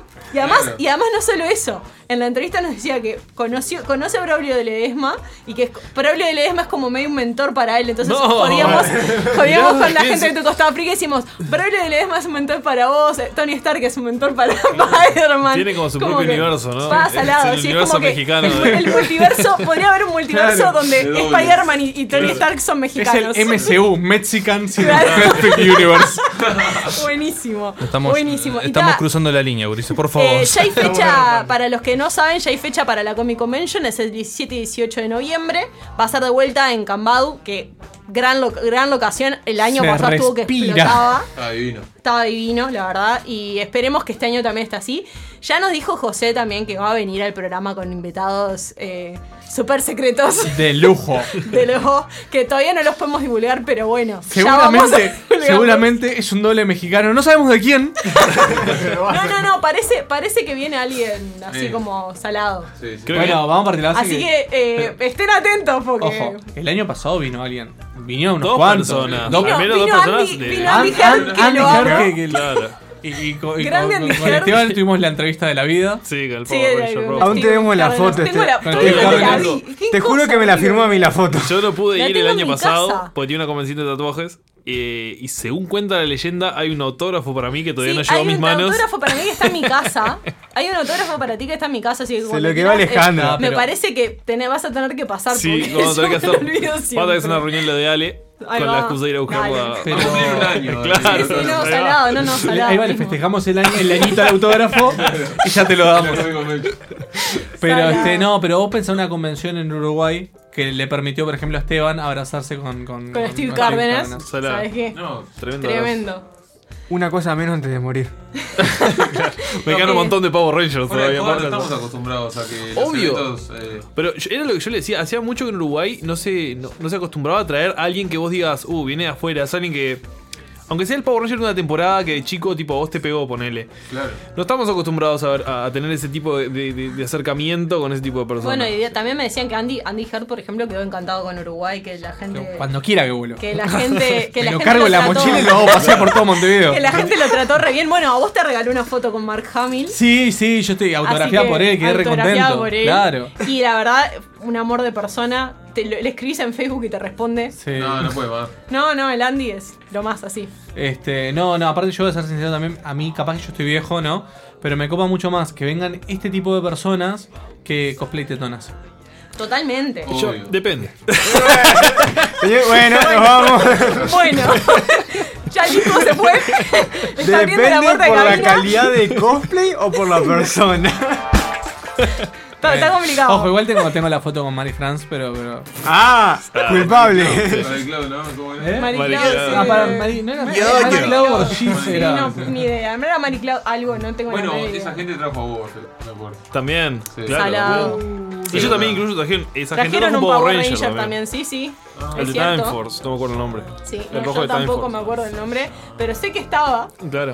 Y César Franco. Y tampoco pude ir porque trabajaba, con ¿sabes? César Franco, que cada vez que saludaba a todo el La mundo. vida te está explotando. Sí, mala, tipo. Esperemos, esperemos que esta Comic Convention puedas acompañarnos. Claro, Esteban, está- así sí, sí, sí, sí. ¿Te para los invitados? Es que, Este- la- es que el año pasado tuve la suerte de ir a la presentación y lo conocí antes de la convención. Ah. Claro. Fue tipo re cercano y estuvo de más, porque estuvimos ahí un rato con él y, y me abrazó. Y te-. La cara, la cara. Si ustedes lo vieran a Esteban en este momento, los ojitos le brillan con estrellitas. Este, bueno, está eso. En realidad, un saludo a José y, a, y al Z. Ya los tendremos acá. Grandes, ya los tendremos acá. Ya tendremos más noticias Bueno. de la Comic Convention. 15 y 16. Este, qui- eh, 16 y 17 de noviembre en, en Cambado. En Cambado, en ese hermoso Sigan, lugar. sigan a verde. la Comic Convention. Renovaron logo. Renovaron logo también, Sí, tipo, sí, está sí. muy copado el logo nuevo. Tampa eso. Este. Muy copado, logo, muy copado, logo. No, en serio. Ahí va bien. Más internacional. Sí, más, más prolijo, más, Más como limpio. limpio, sí. Me hizo, me hizo acordar a la fuente de, de- de Invencible. Además con los colores me hizo acordar a la, al cómic Invencible con la fuente y todo. Este, bueno, ya tendremos más novedades al respecto. Eh, un saludo para y un saludo también para, para el Rafa Márquez. que fue un grande. Se levantó Buena todas las fotos, re buena onda. onda. Mandó saludos para todo el pueblo. Sí, el sí. Y todo. Totalmente. Y pobre Cristo, ¿qué querés? También tiene que aguantar acá. Hay que aguantar. Bueno, Este, ahora- bueno, ahora sí, a ver, dejemos- hablemos de la, de, de la Comic Con, y de vamos la a hablar, Comic Con de San Diego. vamos a hablar del Olimpo, de, de cosas que, Del que Olimpo lo- de de los la- frikis. los, los mortales no, po- no podemos alcanzar, que es la Comic Con de San Diego, que está ocurriendo desde ayer, eh, para abrió puertas. Este, que está, bueno, es una experiencia maravillosa. En realidad nosotros hace un mon- montón de hace un par de años atrás tuvimos la, la suerte de tener a un conocido que fue, que con Juan tuvimos la oportunidad de entrevistar. Acelmar. Acelmar, que Acelmar hizo toda su travesía para ir y, y bueno, está. El tipo dijo, yo voy a ir a la, a la- a la Comic Con. Y, lo fue, y fue. Y fue. Y fue. ¿Está? Hacía puro huevo. Y ya está. Este, bueno, vos, hay, hay trailer de, de Top Gun. ¿Hay trailer de Cats? Hay trailer de. Ay, Dios. No lo vi, vi mucha gente quejándose y haciendo Es un eso. trailer de furros. ¿Hay trailer de It? Pero acá hay trailer de Cat, ¿hay trailer de Cat en serio? No, la, la salté esa parte. Atención, ay, que es lo que todo el mundo. O sea, voy a ser sincero, esta es una convención rara. Porque uno diría, bueno, está, están todos los, todos los fanáticos, están todos hablando de, de, no sé, de los trailers de las De películas de It, superhéroes. claro. Está todo el mundo hablando del trailer del musical. Del musical Cats. Patricio. Es que no, el Sí. tema es que estoy estudiando yo, entonces me hice como paréntesis para informarme para el día de hoy. Y me salté ese No, trailer. no, no. Se rompió la internet, Patricio. Hasta yo, que también que estoy en modalidad estudio, se rompió, me di cuenta. Se furros. rompió la internet. No, no, es claro, el, el tema es que eh, normalmente el musical de Cats, eh, para los que no lo conocen o nada, eh, digo, los actores están disfrazados de gatos y Un interpretan saludo, gatos. un saludo para el fan, fan club Furry AFG que seguramente está recontento por todo esto, pero. ¡Ah! se va, se va. Sí, sí, sí. eh, eh, Nico se puso turbio. Nico se puso turbio. Este, no, lo que iba a decir es que, claro, ahora han pasado, digamos que los disfraces de gatos a un siguiente nivel, por decirlo de una forma, en donde, digo, son furries posta, digo, con una producción de puta madre, en donde son realmente peludos y, y bueno, ta, no sé cómo explicarlo de otra forma, pero, pero genera como cierto impacto visual. Raro. No sé si, Raro. No sé si, no sé si estoy preparado para ver esa película. Yo lo único que quiero aclarar a todo esto es cómo la gente de, de Sir Ian McKellen, cómo la gente de Idris Elba permitió. ta, es como me decía Juan hoy temprano: es Cats, es un musical, todo la. Pero no te la pudieron haber dicho vos, mirá que te van a hacer completamente en CGI furro y vas a ser un gato. Realmente, un gato, literalmente un gato. No sé, es algo extraño. Igual el CGI también se ve medio trucho en el. Si vos ton- No se notás ve el- tan trucho, eh, las, las, car- las caras es como. Además, hay otra cosa, ¿no? Hay algunos gatos que usan abrigos de piel. Sí, porque en el musical es así. O sea, que aplican el canibalismo estos No, gatos. es el concepto del Ah. gato de pelo largo. El, el multiverso de Cat con Nicolás. Ah, dame, dame, dame 10 horas y te Pero, armo- pero igual creo que nos estamos Algo- yendo de vuelta. Hicimos lo mismo que en la internet. Dejamos de hablar de las cosas de cómics y nos quedamos trancados con Cats. Igual, Algo, algo que vale la pena decir es que tal vez para nosotros uruguayos, Cats no está tampoco tan metido en nuestra cultura. Para Gracias los- a Dios. Porque acá, tipo, nunca fuimos a. No tenemos Broadway Sí, acá. pero- sí, pero en realidad, si ves cualquier, cualquier soap opera yankee, llega- es tipo. Claro, nos llega salpicado, pero no llegan vivimos todos los en sí chistes de Cats, en realidad. Claro. Claro. Es que yo Pero creo ¿quién que, Cats? Claro, yo creo que hoy por hoy, si vos decís musicales de Broadway, Cats sale dentro de los primeros cinco. Pero porque te salpica, no porque lo hayas vivido, ¿entendés? No Claro. porque sea parte de nuestra cultura. Para Estados Unidos sí, entonces yo calculo que está. Capaz Yo voy a cerrar, voy a, manera. voy a cerrar con, eh, con, eh, con la- eh, un tweet que hay en un artículo de The Guardian sobre Cats y los memes que dice The Cats trailer cuts, cars the next fourth generation of my bloodline. O sea, tipo como diciendo, acaba de maldecir las próximas cuatro generaciones de mi familia eh, después de ver este tráiler. Este, en fin, vamos a los cómics. Bueno, vamos a los cómics. Todd McFarlane, todos lo conocemos, ¿verdad? Es el se- señor que está a cargo de Spawn. Bueno, se presentó la estatuilla número 100 de la serie Black and White de Batman, que son unas estatuillas hechas por DC Collectibles que son están muy buenas. Y bueno, la número 100 se la dejaron a Todd. Y bueno, es el Batman con la, con la capa toda punteada, ¿no? El, el típico Batman McFarl- McFarlane. Eh, además en tamaño real, ¿no? Había una estatua también en tamaño real de... También lo que brilla es el- ese nivel de detalle que le ponen y se nota el cariño que Sí, tiene. Patricio, es Sí, una sí. estatua que te sale unos 80 Sí, sale, dólares, sale, o sea... s- sale cara, pero está es, es increíble el nivel de detalle que tiene y es hermoso. Además es como que sacaran de la misma... de- O sea, porque utilizan, obviamente no el- los dibujantes del cómic no la hacen, pero ah, con los dibujantes del cómic es como que el... el- no me sale el, el- escultor, me sale la palabra, no sé si eh, va haciendo los detalles y eso está, eso está bueno, está re interesante. Este... Bueno, ahora también nomás, hace un par de horas salió el, el tráiler, o el tráiler, teaser de, de The Witcher. Finalmente tenemos eh, material audiovisual. El único personaje que me gustó y que es 100% fiel es Roach, es el, el caballo. Después, de verdad, el casting entero es como que me dejó mucho que desear, porque no se parecen en lo más mínimo. Es como poner cualquier persona con esa ropa y ya está. Habrá que, Sobre todo Jennifer. Habrá que ver, habrá que verlas. Porque como era Patricio no tiene, no tiene el, No tiene el toque europeo. No tiene el estándar europeo. Ah, Exactamente. Patricio Rodríguez. No tiene el estándar europeo. Bueno, eh, en realidad hay pila de noticias, por ejemplo, de los hermanos rusos que estuvieron dando un montón de charlas, sobre todo en el día de hoy. Sí, estábamos hablando de eso con Esteban ahora de afuera. Que Este- van a hacer una película de los Gachamán. Aparentemente van a hacer una película de los Gachamán. Que Estuvieron, es que estuvieron hablando de lo que fue el, el haber hecho este. Hola, rompimos la internet con dos películas en un año. ¿Qué, qué- qué quieren? Sí, igual le voy a decir una cosa muy importante. eh, jugaron la carta del reestreno y todo, y sin embargo no, no alcanzaron este. No, eso fue una chica, eso fue una chicanada. Lo, que, lo que quiso hacer Marvel ahí Y fue una no chicanada. Quedó, quedó. Todavía tiene unos cuantos millones, ¿no? A Sí, llegar. sí. Sigue ahí los pitufos azules con rastas ahí arriba. tipo. Bueno, los hermanos rusos también estuvieron hablando de la serie que quieren hacer de Magic, este, producida por Netflix. Está confirmada, ¿quieren? No, no es que la van a hacer. Sí, pero todavía no se sabe si es Ah. animada o si va a ser un live action. Bien. Y todavía ni siquiera tiene el contenido preparado. Solamente está que es de Magic, que solo es ruso y que es producido por Netflix. No, y también dijeron que si la hacían animada, igual no dudarían después hacer una más, pero con actores. Es como que igual te hacen las dos cosas. Bueno, acá que tenemos unos cuantos pasteros de Magic en esta mesa sentados. ¿La ven posible una, una serie de Magic con, Sí, con- más ahora, eh, eh, tipo, es el momento para que salga la serie de Magic. Sí, Sí, por sí. con lo que está agitando Magic, con Magic Arena y todo. O sea, Magic, claro, tiene como, como que en su momento estaba como que había bajado un poco y viene reflotando. Y yo que te diría que este es el año de Magic. O sea, Sí, sí. con el éxito que fue el, eh, el- ¿cómo es este? Magic Arena el año pasado. Con los campeonatos míticos, que son los campeonatos oficiales de Magic Arena. Con el bombazo que fue World of Spark, que no fue una gran edición. Pero sacaron un video que tuvo 2 millones de vistas el primer día. Y tenía el cover de Linkin Park. Y para los que somos unos outsiders de Magic, es como meterte en un mundo nuevo también. Claro, En obvio, un universo obvio, que, obvio. que conocemos, yo que sé, Goto. Claro, y, y si- eso es peligroso porque, tipo, si te gusta, también es una puerta a un mundo de. de- La entrada de la falopa. La Claro, pasta base, es un claro. mundo. Todo el mundo. Claro, tiene su Claro. historia, entonces Cual- bueno. Ojo, cualquier jugador de Magic te dice que Magic es peor que la pasta base. Cualquiera. Es peor que. es, más, es más. Yo afirmo esa verdad. Es más que WoW, por ejemplo. Que todo el mundo de Warcraft. ¿WoW en qué sentido? De, de fisura, así de como de. Sí, sí, yo calculo que sí por un tema de. Esto te hace gastar más plata.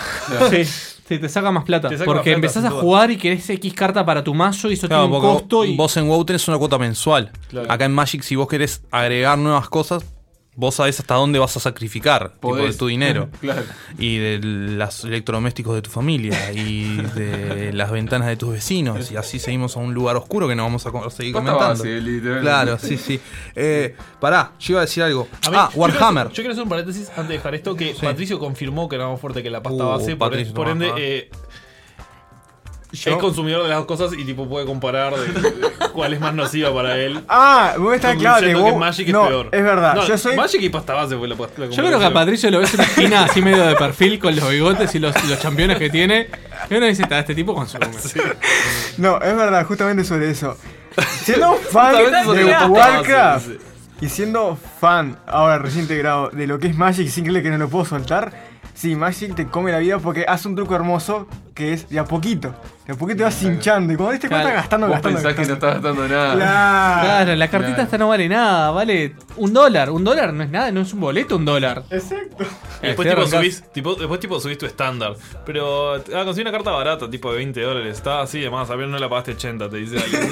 Claro, obvio. Ah, acá me están vendiendo 20 cartas. 1500 pesos está, pero si salgo una noche y tomo eso, no, no, No, pasa nada.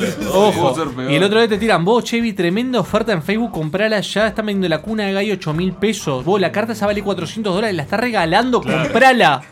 Comprala por las dudas. No la, no- pero yo no juego verde, estás comprando por las dudas. Comprala por- porque te vas a armar, porque viste que sale Commander Verde del 2019, sale seguro. Disclaimer, niños que todavía viven mantenidos por sus padres, no hagan caso a lo que se está diciendo. Esto se enjoda, por las No, dudas. no, estamos hablando en serio. Estamos hablando en serio. Esto es en serio, pasan estas Esto es cosas en en serio. serio. Sí, sí, pero cuando tenés Sí, es en serio, pero digo, no nos hagan caso. a lo Claro, que cuando estamos tenés diciendo, por independencia Dios. económica, cuando tenés un trabajo estable y tenés tu propio dinero, Ahí tu haz propio lo que capital. quieras con la plata. Ni eso, ni entres Lean el capital de Marx, ahí van a aprender, ¿no? Bueno, siguiendo con, con Comic Convention. Warhammer 40.000. Hay serie de Warhammer. Pero se quiere consultar, ¿se confirmó si va a ser con actores o animada? Porque Dios quiera que sea animada. El botija de Warhammer es, Juan. yo no- Porque Warhammer 40k es hermoso, pero si no la hacen animada va a ser horrible esa serie. No necesariamente, yo no leí. Slanesh. No leí en ¿Cómo realidad. haces Slanesh? Slanesh. Pero ¿cómo haces con una buena calidad? Porque va, es- va a ser una serie no va- para TV y no va a tener mucho presupuesto. No creo que tenga tanto. Pero a ver si me entendés, o sea, cualquier demonio del caos, Norgol lo mismo. Sí, pero yo quiero ver una animación para llegar al extremo. Bueno, está, vos querés un HD, high quality, No, unos sea- astartes pelotudos de 4 metros. Me, me encantaría que básicamente Warhammer es eso, es, es el nivel de detalle minucioso y coloso. Por ejemplo, los titanes espaciales. Sí, bueno, igual yo realmente no quise leer todavía mucho de lo que se iba a salir de Warhammer, quería esperar a que saliera un poquito Ah, más. A ver, acá pero tengo algo rápidamente tomado de, de la gente, los amigos de Perdidos en el Éter, ¿no? Eh, aparentemente el estudio que, que se encarga de la serie de Man in the High Castle, eh, de la serie de Amazon, prepara una serie en TV de Warhammer 40k, eh, basada en las novelas de Eisenhower, por Dan Ab- Abnett. Lo único por lo- Eisenhower, si no me equivoco, yo no leí las novelas de Eisenhower, es un inquisidor. Está bueno. Igual No. por las imágenes que te, que te tiran. humano. Por las imágenes No que te tiran, tiene pinta de ser una animación 3D. Pues está. Peor que nada. Digo- Bueno, de Star Wars, no sé si vieron algo. que se presentaron los Sith, lo- los Sith Troopers. Y ahí Sí. tuvo una galería de la evolución de los Troopers desde el primer Trooper de la, de la, peli- de la trilogía original hasta el Sith. Trooper. Exacto. Eh, en realidad la cuestión es que por ahora viene siendo todo humo. Hubo una declaración nada más de Mark Hamill que dijo que esta película era la última película Oh, de él. ¿Hamill tiene algo que ver con Dark Crystal? Eh, Capaz hizo vos. Hace vos esto. Porque ti- tiró, tiró un guiño Ah, como no de, una, de, de un- de una matista violeta, de un cristal. Eh, bueno, el anuncio de Dark Crystal es ahora la Comic Con. No me acuerdo si es mañana, creo, si no me equivoco. Bueno, está. Mark Hamill como que yo- tiró, yo tiró un que- tweet así. No sé, capaz que. Yo creo que al menos un teaser de Star Wars tienen que largar. A ver, si no el, ¿cuándo tema, largan? el tema es el siguiente, que en realidad el D23 de, de- de Disney, que es el evento de Es en Disney, es, ahora en agosto, por lo cual en realidad Disney seguramente se reserva algunas cosas. Lo mismo si Igual- iban a comentar algo de la fase 4 de- del MCU. No, del MCU seguramente mencionan, pero las cosas de Star Wars, como están con el tema del lanzamiento del parque, que eh, todavía no abrió en Disney World, ya abrió en Disneyland, abre en Disney World el 29 de... Hoy este leí mes. justo hablando de eso de Galaxy Edge, hab- eh, leí un, una- en realidad era un, un video más clickbait que otra cosa lo que vi, que dicen que como que ahora está vacío. Sí, Que en dicen que como que eh, fue el furor tipo por un. En realidad por Disney un no, sal- tiempo. no sale a desmentir esas cosas, pero justamente hoy salió a desmentirlo porque Ah, están está. repodridos. Dicen que la gente que, lo, que, que salieron como, como comentarios maliciosos a decir que el parque estaba vacío y que en realidad todo lo contrario. Y el ejemplo es que hoy llegaron al millón de personas que entraron al juego. No al parque, al juego, al, al, al- lo que es este... ¿El armado del sable láser? No, eh, todavía hay un solo juego, no está, o sea, el Rise of the Resistance, que es el juego que va a explotar, todavía no salió en el parque. El juego es el Spangler Run, creo que se llama, el, el- el que es el que volase el halcón milenario. Eh, bueno, la- decía, el de Millennium Falcon reach a million visitors. O sea, imagínate que ya llegó y abrió hace dos meses, ¿no? Él le dice que lo que han tenido es un éxito increíble eh, con el tema de cómo controlar los tumultos de gente para que la gente no sienta que, que está como apretada ahí. Eh, todavía están con el tema de, la gente que tiene los pases anuales y ahí como que están controlando un, poco- un montón el tema de las reservas para que puedan entrar a las zonas. Eh, para que tengas idea un poquito, eh, los, por ejemplo, los sables láser, los Legacy, o sea que vos son las réplicas de los sables láser de los diferentes Jedis o Sith que han aparecido en las películas. Muchos han ido agotando durante estos meses, lo cual ha generado el descontento de bastantes este, fanáticos que van hasta ahí a comprarlos. Eh, también se han formado, por ejemplo, se han agotado los Kyber Crystal, que son los cristales para que le dan el color a los sables láser. Y bueno, hay un montón de artículos que se han ido agotando que recién ahora lo están reponiendo y dice que aparte Disney está tomando políticas para cuando abra el parque en Disney World no, no pase lo mismo. Bueno, algo más que quieran comentar para ir redondeando, con eso nos, nos Eh, vamos. sí, la, quería mencionar que Mark Hamill hizo un comentario que está en su última película, el tema que lo dejó medio como ambiguo y no se sabe si es porque está repodrido y él no quiere volver a actuar con, con Disney, porque acuérdense que él quedó recaliente con el tema de con J.J. Abrams. O sea, por más que dice que es un gran director y todo, dijo, eh, J.J. Abrams le negó lo que todos los fanáticos querían, que era una escena en donde estuviera Han, Leia y Harrison Ford. Y ahora, por desgracia, después de la muerte de Carrie Fisher, eso nunca va a poder ser. Eh, sí. Y tiene toda la razón del mundo. Pasa que Abrams no sabía que Carrie Fisher se iba a morir. Sí, pero él nunca. nun- No, pero, pero Nico, vamos a partir de la Tenía base. planeado meticulosamente. Ah, la vieja se muere. Pero por- mató, mató a Harrison Ford, digo, en la película. O sea, Bueno, mató está. a Han Solo, digo. sí, Bueno, nunca- obviamente, él- no es que no lo tenía planeado, sí, planeaba que no pasara. Sí, y ahora le dieron la oportunidad que con su hijo viene un cómic de Spider-Man. No, no sabemos qué va a pasar de eso. De eso no sabemos qué va a salir también. Claro, yo, lo que voy es eso, es... Caca. si- si- o sea, J.J. Abrams planeó que los tres nunca volvieran a estar juntos. Eso sí se puede decir porque si él mata ya a, a Han Solo en la primera película y de alguna forma es lo que le negó, lo que se queja Mark Hamill, que le negó a los fans de que los tres volvieran a estar juntos en una película. Con sus personajes, ¿no? Como Sí, sí, Leia, obvio, obvio. eh, Sí. como Han y como... Luke. Y como Luke. Bueno, está. Eh, sí, dale. Yo quiero dar un, un último, último pequeño paréntesis que es, ocurrió paralelo con lo de San Diego, que fue el atentado de, que ocurrió en Kyoto Animation. Sí, estuvo que, bravo el que tema. Kyoto Animation es una productora de anime muy pequeña en Japón, que es la productora de Lucky Star, Clana, de Susumiya Haruhi. Ahí va, ¿verdad? O sea, al- tiene algunos títulos igual que son conocidos. Sí, el tema es No, que son conocidos, son viejos. Son, Sí, pues, son son viejos, viejos, pero- es, es un estudio pequeño que trabajan eh, 200, 300 personas. Y había un chiste que era se morían los 33 orientales y ponían el cuadro de Blanes. No se rían, no sean morbosos, no sean morbosos, no, se rían. El tema es que un tipo de 40 años ingresó, supuestamente acusando de que le habían hecho plagio, empezó a tirar gasolina, quemó todo el lugar, murieron 33 personas. Y Que eran japoneses, 33 orientales. Y ¡Ay, Juan- Dios! Y contando porque hay más de 20 o, o 50 personas heridas en estado grave, se perdió todo lo que estaban desarrollando para las siguientes dos Lo temporadas. único que le importa a Patricio es el, el anime que se atrasa. Sí. Eh, no. no. casi el anime. No, justamente estos dos que estaban dando una, una película, una ova y una continuación, una segunda temporada, una serie que no estaba viendo de la productora esta, pero que Pero quedó, que se bajón. perdió. Igual es un bajón, no solamente Obvio. el trabajo perdido, Agradecé que se era el murió estudio gente. que, que, era, que, está, que anima Yoyo. Porque Patricio ya, ya No, estaría. voy hasta Japón. Estaría llorando ahora. Sí, a reencarnarlo. Los hombres pilar. capaz. Claro, voy a despertar a los hombres pilar para que lo revivan. Bueno, está, en fin. Con esto nos vamos. Eh, ¿Algo más?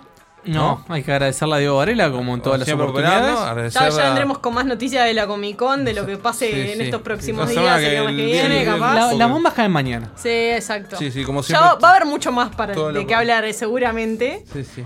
Así Este, que el día- hasta el viernes que viene.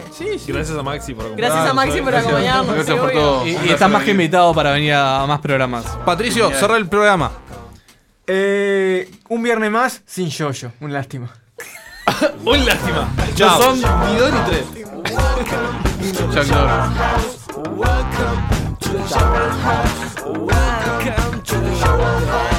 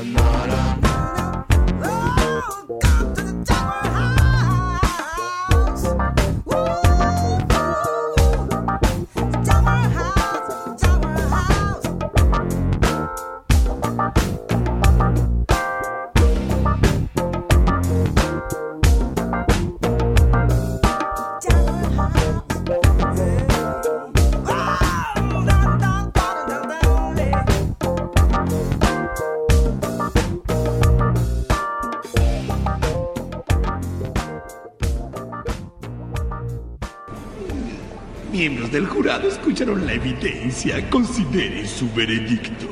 Muchas gracias por escucharnos.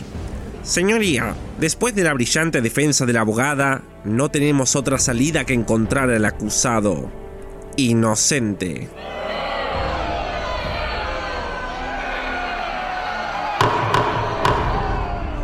Por ser descarriados, viles y depravados. De todas maneras, nos desharemos de ustedes. Los esperamos el próximo viernes. ¿O no? En esta era de nuevos medios de comunicación, la radio sigue siendo el medio por excelencia, Por excelencia. ya que puede transmitir cualquier mensaje a cualquier lugar en cualquier momento. A cualquier lugar. Uniradio. 89.1 Universidad de la República.